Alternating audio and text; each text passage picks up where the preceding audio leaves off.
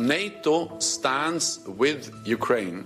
Die NATO steht zur Ukraine.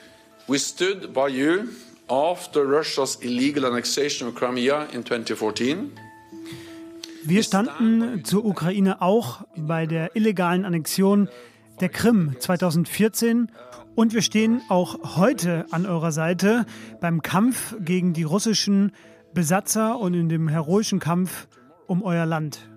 Jens Stoltenberg, den hören Sie da so ja leicht andächtig reden. Das ist der NATO-Generalsekretär und er ist heute erstmals seit dem Kriegsausbruch zu einem Überraschungsbesuch in Kiew eingetroffen. Das ist eines meiner Themen heute hier und damit hallo und herzlich willkommen zum nächsten Update von Was jetzt, dem Nachrichtenpodcast von Zeit Online am Donnerstag, dem 20. April.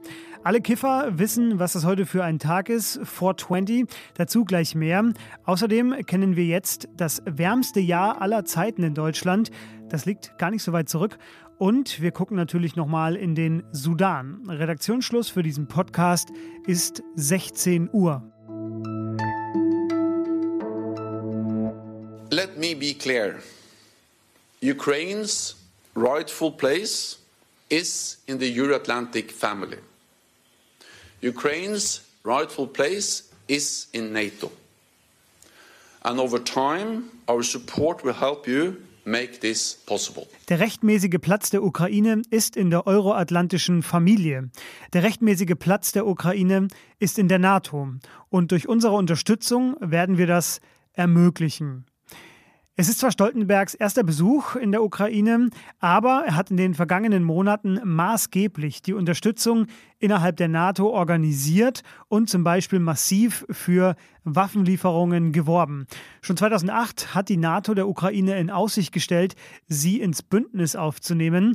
Im Februar hat Stoltenberg noch einmal bekräftigt, dass die NATO-Mitgliedstaaten sich einig seien, dass die Ukraine langfristig Mitglied der NATO werden soll. Die Betonung liegt hier aber wohl eher auf langfristig, denn bisher war es so, dass Voraussetzung für einen NATO-Beitritt war, dass der Beitrittskandidat nicht in internationale Konflikte und Streitigkeiten um Grenzverläufe verwickelt sein darf.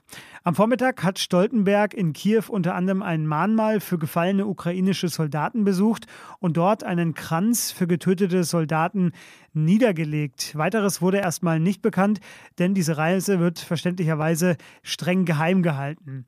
Allerdings gab es eine gemeinsame Pressekonferenz mit Präsident Zelensky und äh, daraus haben Sie ja gerade schon gehört und wir hören noch mal rein. We do not know when this war will end. But we know that Russian aggression is a toxic pattern that must be stopped. Wir wissen nicht, wann dieser Krieg endet, aber wir wissen, dass Russlands Aggression ein toxisches Muster ist, das gestoppt werden muss. Und genau das will Russland natürlich nicht. Kein Wunder also, dass aus Moskau heute direkt eine Reaktion auf Stoltenbergs Besuch in Kiew kam. Ein Sprecher der russischen Regierung hat nochmal betont, dass es ein Kriegsziel sei, eine Aufnahme der Ukraine in die NATO zu verhindern. Und dann war da heute noch die Vergabe des World Press Photo Award, also des besten Pressefoto des Jahres. Es zeigt einen Moment aus der Ukraine, den Sie sicher alle vor Augen haben. Es ist eine schwangere Frau, die von Helfern auf einer Liege über die Trümmer einer angegriffenen Geburtsklinik in Mariupol getragen wird. Und die Jury begründete die Auswahl dieses Fotos damit, dass dieses eine Foto, dieser eine Moment den Schrecken für die ukrainische Zivilbevölkerung zeige, den der russische Angriff täglich auslöst. Fotografiert hat diesen Moment der Fotograf Evgeny Maloletkas für die Nachrichtenagentur Associated Press. Die Frau und das Kind sind leider an den Folgen dieses Angriffs gestorben. Im Sudan gehen die Kämpfe zwischen dem Militärregime und der Miliz RSF weiter. Beide Seiten hatten sich eigentlich zu einer vorübergehenden Waffenruhe bereit erklärt, Eingehalten haben sie die aber nicht. Die Gefechte finden teilweise in dicht besiedelten Gegenden statt. Aus der Hauptstadt Khartoum sind bereits tausende Menschen geflohen, weil Essen, Wasser und Medikamente dort knapp werden. Laut dem Auswärtigen Amt befindet sich auch noch eine niedrige dreistellige Anzahl deutscher Staatsbürger im Land. Die Bundeswehr hat deshalb drei Transportflugzeuge in den Sudan geschickt, um diese auszufliegen. Allerdings mussten die Maschinen gestern am Mittwochnachmittag wieder umdrehen, weil der Flughafen in Khartoum schwer umkämpft sei. Sie erinnern sich vielleicht an das vergangene Jahr und wie Sie dort irgendwann mal nicht mehr genau wussten, welcher Trick am besten gegen die Hitze hilft. Und Sie haben recht bei Ihrer Erinnerung, das Jahr 2022 war in Deutschland so heiß wie keines zuvor. Nie seit Beginn der Aufzeichnungen hatte es zum Beispiel auch in Großbritannien über 40 Grad Celsius. Auch das war im vergangenen Sommer. Und das ist eine von vielen Zahlen, die im neuen Bericht des Copernicus Climate Change Service auftauchen. Heute ist der Bericht rausgekommen und er zeigt erneut sehr eindrücklich, wie die Hitze immer weiter in Richtung Norden auf der Erde wandert. In ganz Europa werden Hitzewellen heftiger, Flüsse trocknen aus, Wälder brennen und Gletscher schmelzen. Die Temperaturen steigen natürlich weltweit, aber, und das zeigt dieser Bericht, auf keinem anderen Kontinent steigen die Temperaturen so schnell wie hier in Europa, nämlich doppelt so schnell wie im Vergleich mit dem weltweiten Durchschnitt. Damit sie aber nicht komplett frustriert und hilflos zurückgelassen werden, am Ende dieses Berichts steht natürlich auch, was dagegen helfen könnte, und das sind vor allem erneuerbare Energien. I do want to remind everyone that everything after clearing the tower was icing on the cake.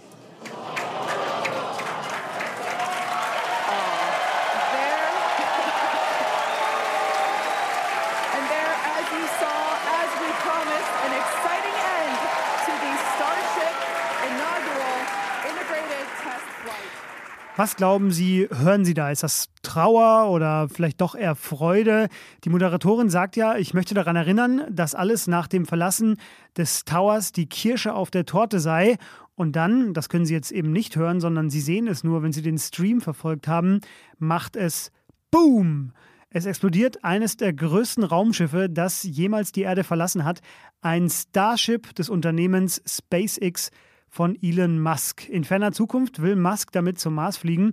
Ich habe gerade gesagt, die Erde verlassen, das stimmt nicht ganz, denn in dieser Woche stand erstmal der erste große Testflug an und der ging nur in Anführungszeichen in die Erdumlaufbahn. Das große Ziel, so sagt es das Unternehmen nun, war einfach nur der Start dieser 120 Meter hohen Rakete und der sei ja geglückt, denn nach exakt vier Minuten beim Versuch, sich vom sogenannten Super Heavy Booster zu trennen, explodierte der komplette Aufbau. Angedacht waren eigentlich 90 Minuten Flugzeit, die Ingenieure sprachen aber trotzdem von einem aufregenden Ende nach einem unglaublichen Test. Die große Neuerung übrigens dieses Starships ist neben der Größe auch der, dass es wiederverwertet werden kann. Also vorausgesetzt, es explodiert halt nicht. Was noch? Legalize it. Sie können vielleicht weiter singen. Es geht noch weiter mit Don't Criticize It. Das ist eine berühmte Songzeile von einem der Gründer des Reggae, Peter Tosh. Und was er da besingt, das ist ja Weed, Ganja oder einfach nur Marihuana. Suchen Sie sich's aus, wie Sie es nennen. In Deutschland hat Karl Lauterbach ja jüngst sein Gesetzesvorhaben vorgestellt, mit dem Cannabis in Deutschland legalisiert werden soll. Für die einen steuert das Land damit auf den Abgrund zu, für die anderen, zum Beispiel für Cannabis-Startups, geht das alles viel zu langsam. Und das finde ich dann am Welt-Cannabis-Tag, also am 20.04., dann doch sehr witzig, dass die Legalisierung offenbar sehr lange dauert. Das war was jetzt für heute. Was jetzt Zeit.de. Da schicken Sie ganz langsam, wenn Sie wollen, Ihre Mails hin an uns. Sie können aber auch eine schnelle Mail schreiben, was auch immer Sie möchten. Wir freuen uns über Ihr Feedback. Ich sage Tschüss.